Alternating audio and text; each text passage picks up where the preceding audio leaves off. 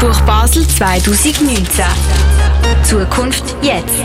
Das internationale Literaturfestival mit Autorinnen und Autoren aus der ganzen Welt auf Radio X. Divina Schütz ist mit ihrem Buch «Die Nachkommenden» für den Schweizer Buchpreis 2019 nominiert gewesen. In diesem Buch geht es um eine junge Frau, die unterwegs ist zu einer Familie nach Kroatien und es koppelt sich ein bisschen mit einer Liebesgeschichte in Paris. Das Buch ist eine Spurensuche zwischen damals und heute. Divna Schitz war gestern im Interview mit der Alexia Mohanadas. Das hörst du jetzt hier auf Radio X. Buch Basel live. Ivna Schitz. Ivna Schitz wurde 1986 in Zagreb geboren und ist in Zürich aufgewachsen. Sie widmete den Fokus in ihrem Studium der angewandten Theaterwissenschaft in Gießen und dem Regiestudium an der Theaterakademie Hamburg. Ivna Schitz arbeitete als freie Regisseurin und Autorin unter anderem am Luzerner Theater, Schauspielhaus Wien, Schauspielhaus Essen, Theaterhaus Gessner Allee, Theater Winkelwiese und Roxy Biersfelden. Mit dem Stück Die Vorläufigen gewann sie den Autorenwettbewerb der Stadt Konstanz und St. Gallen 2011, verbunden mit einer Uraufführung am Theater Konstanz und erhielt den Münchner Förderpreis für deutschsprachige Dramatik. Sie erhielt das Dramatikerinnenstipendium des Bundeskanzleramts 2015 sowie einen Werkbeitrag von Pro Helvetia. Mit ihrem 2019 veröffentlichten Buch Die Nachkommenden im Mattes und Seitz Verlag wurde sie für den diesjährigen Schweizer Buchpreis nominiert. Radio X. Buch Basel 2019 live aus der Clara. Herzlich willkommen, Frau Ivna Schitz, in unserem Studio hier im Clara.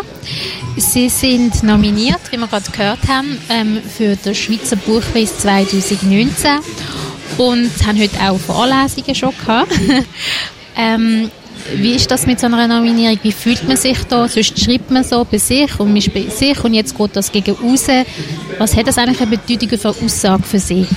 Ja, hallo zuerst mal und schön da zu sein. Ähm, ja, das ist einerseits sehr schön und auf jeden Fall äh, komplett unerwartet. Und ja klar, es kriegt plötzlich so eine Lautstärke, die ganz gegensätzlich zum Schreiben ist eigentlich. Ähm, aber jetzt ist ja der Schreibprozess ab abgeschlossen und äh, man darf sich freuen, dass das Buch da ist und eben, dass es die Aufmerksamkeit bekommt. Das ist natürlich wahnsinnig schön zunächst mal. Ja. Mhm. In Ihrem Buch Die Nachkommenden geht es um eine junge Frau, die mit dem Zug von Paris nach Kroatien reist.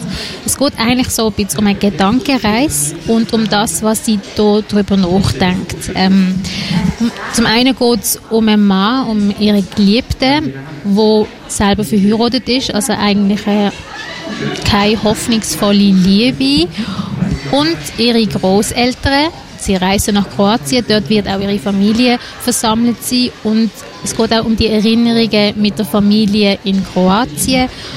Und ähm, sie selber ist als Kind mit den Eltern ausgewandert von Kroatien. Und dazu würde sie gerne bitten, eine Stelle, ähm, eine Passage zu lesen von ja, genau. Es ist eine Stelle, wo die junge Frau im Zug sich daran erinnert. Genau, das ist der Anfang vom Buch sozusagen, wo ich jetzt vorlese. Ich setze mich auf. Die Decke ist zu niedrig, doch langsam ist es egal, wie sich der Körper verbiegt.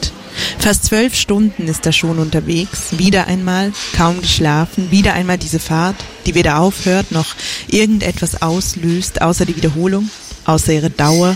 Bekannte zwölf Stunden, wo stapeln sie sich wohl, diese immer wieder neuen, fast zwölf Stunden Fahrt? Irgendwo in diesem gekrümmten Körper liegen und stapeln sie sich, denk ihn weg, wisch ihn weg und auch diese Fahrten. Hundertmal oder waren es schon 500 Mal oder nur sehr viele, für einen einzelnen Körper vielleicht jetzt schon zu viele, waren es mal dreimal im Jahr und dann viermal und dann die Jahre, in denen nur Sommer und Weihnachten möglich waren, so waren es unausweichlich diese Stunden und ihre fast genaue Anzahl, die unsere Bewegungen aufeinander zu und wieder weg, seit jenem Tag bestimmen, als sie die Koffer nahmen, als sie die Wohnung im obersten Stock des Plattenbaus in Novi Zagreb abschlossen, als die Zweiten die Ersten wurden, die gingen. Und die Mutter mich in den gelb gestreiften Rock steckte und sich den Bruder um den Bauch hängte und wir ins Flugzeug stiegen. Wohlgepackt, wohl vorbereitet, wohl organisiert. Es warteten Wohnung, Arbeit und ein Kindergartenplatz. Es wurden getauscht, die mir bekannte Straße, das Plattenbauviertel, die Großeltern, die Tante in der Stadt, die vielen Parks und Ausflugsziele, die Sarma und die gefüllte Paprika, die kleinen Schokoladen mit den Tierbildern zum Sammeln, Zagreb, die Stadt und das Land, das damals noch ein anderes war und sich bald ändern sollte, gegen eine neue Entfernung und ihren Wert, gegen die Erinnerung, die ab diesem Moment anders verlaufen würde, mit zweisprachigen Träumen und zeitrennenden Ferien, immer zu wenig Zeit für die vielen Verwandten, immer zu wenig Zeit für eine wahrhaftige Unterhaltung, Rennen, Rennen, Rennen, Ostern, Weihnachten, wieder Ostern, schon wieder Weihnachten, dazwischen und davor und meist auch danach ein schlechtes Gewissen. Ein Sprachspagat oder ein heulender Salto, inzwischen eine Kindheit an einem See weit weg davon. Anke für Butter, zu Hause Butter und Grüezi, Ade, Merci, Frau Rüdi und die Nadins und Stefanis und Krigis und Samis im Kinski und in der Schule. Inzwischen ein Studium noch weiter weg. Mit jenem Tag beginnend, an dem die Mutter mich in den gelb gestreiften Rock steckte und sich den Bruder um den Bauch hängte und wir dann ins Flugzeug stiegen. Ein kurzes Gewitter, eine verschüttete Coca-Cola und dann die Landung in Zürich, wo der Vater schon wartete. Ein Foto fürs Familienalbum, darauf ist schräg hinter uns Kunft Zü zu lesen. Das Ende des Stadtnamens verdeckt ein großer Kopf im Hintergrund. Den Anfang der Ankunft hat die Kamera abgeschnitten, unser Nullpunkt. Von dort wächst alles aus zwei Richtungen heraus. Aus den Stunden dazwischen und jenen, die stets fehlen, entstehen irgendwo Stapel, die sich nicht mehr abtragen lassen werden. Danke. Ähm, es ist eigentlich eine Frau, die in zwei Welten lebt. Einerseits in Zürich, wo sie eigentlich daheim daheim ist, aber auch ihre Familie, die in Kroatien ist. Wo ist sie daheim und wie würde sie ihren Charakter beschreiben?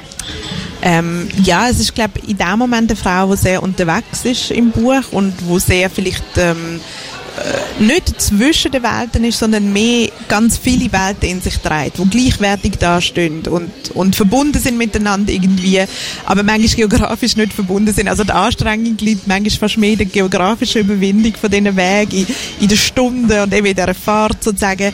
Innen drin sind sie, glaube ich, verbunden und es gibt wie die Orte alle nebeneinander und miteinander ähm, sozusagen, aber quasi auch bedingt durch durch das Verlauf von dieser Beziehung hat mich so eine Figur äh, interessiert, wo, wo wie nochmal alle, alle Orte abtastet, von denen sie herkommt und aber ganz konkret, eben geografisch sozusagen. Mhm. Ähm, auf dieser Fahrt denkt sie auch nebst an ihre Geliebten auch an ihren Großvater und zuerst meint man eben die Parallelen sind quasi zwischen dem Großvater und dem Geliebten, der ja auch in Paris wohnt, weil der Großvater selber hat ja im Exil ähm, als Maler in Paris gelebt und ähm, aber dann entwickelt sich so im Buch, dass es eigentlich das Parallele eher zwischen ihr und dem Großvater sind, weil der Großvater hat ja eine Geliebte gehabt, Philipp, er hat dort gemalt und es gibt ein Bild von ihr, wo man nicht weiß, wer sie ist, aber er redet auch nicht drüber. Also in seiner Heimat in Kroatien mhm. dann. Und sie allerdings redet auch nicht über ihre Geliebte in Kroatien. In Kroatien hat sie auch Freundinnen und die machen ihr Leben, die heiraten und alles Mögliche. Aber sie selber erzählt nicht von sich. Ähm, was ist hinter dem Schweigen versteckt? ich finde das zuerst mal eine sehr schöne Beobachtung, ähm, wo sie gemacht haben zwischen, wo sind eigentlich wieder Ähnlichkeiten oder wo sind Verbindungen? Und die, die sind wahrscheinlich auf allen Ebenen da. Und mir ist eigentlich um das gegangen, dass es manchmal einfach auch so, manchmal gibt es Ähnlichkeiten und auch in Familie Ähnlichkeiten und manchmal gibt es aber auch einfach Zufälle und um das geht es mir irgendwie auch, dass nicht alles immer so unfassbar verbunden sein muss durch das Schicksal oder darüber, dass man aus der gleichen Familie kommt, und man, es gibt eben einfach den Moment, wo etwas ein Zufall ist. Vielleicht ist es einfach ein Zufall, dass der Großvater in Paris war und der Mann auch in Paris ist. Vielleicht ist das gar nicht ähm, so groß Verbundenes. Aber Schweigen ist nochmal ein anderes Thema. Schweigen ist etwas, ähm, wo es darum geht, dass eben ganz häufige Geschichten in Familien vor allem nicht weiter erzählt werden oder immer nur die gleichen erzählt werden, sozusagen. Und das hat mich so ein bisschen interessiert. Ähm, und kann man das aufbrechen? Und ich hoffe, oder mein Ziel wäre, die Protagonistin ist auf dem Weg eigentlich das Schweigen zumindest zu benennen, wenn sie schon nicht ganz weiß, was dahinter steckt. Mhm. Ähm, Ihre Wurzeln sind ja auch in Kroatien. Wie viel ist von Ihnen eigentlich in diesem Buch drin? Das Buch ist, glaube ich, sehr persönlich darüber, dass die Orte, über die ich schreibe, die kenne ich sehr gut. Und das ist für mich auch irgendwie wahnsinnig wichtig gewesen, um an dem ein Beispiel zu setzen. Und es gibt da so einen schönen Satz von der österreichischen Autorin Ilse Eichinger, wo sagt, so fremd wie das Bekannte kann das Unbekannte einem nie sein. Und ich glaube, man muss etwas ganz Näheres angehen, um es wirklich beobachten zu können. Und darum klar kenne ich die Orte sehr gut und hoffe, dass ich aber aus dem ganz viel schöpfen kann, um einen Roman zu schreiben. Mhm, jetzt spontan aber noch wegen dem Schweigen eben. Sie gehen wahrscheinlich dann auch Familie besuchen in Kroatien oder schweigen Sie dann auch? Nein, ich hoffe nicht. Das ist natürlich äh, ein grösseres Anliegen als in Anführungsstrichen nur ein Roman. Also ja. Sie haben es durchbrochen sozusagen. Hoffentlich. Schön. Das war das Interview mit Ivna Schitz zum Buch Die Nachkommenden aus dem Rausgehen vom Verlag Mattes und Seitz Berlin. Danke vielmals und viel Glück für die Nominierung morgen. Danke vielmals und merci für das schöne Interview. Danke, Christus. Schreiben, erzählen, dabei sein. Das Internationale Literaturfestival Buch Basel 2019. Zukunft jetzt.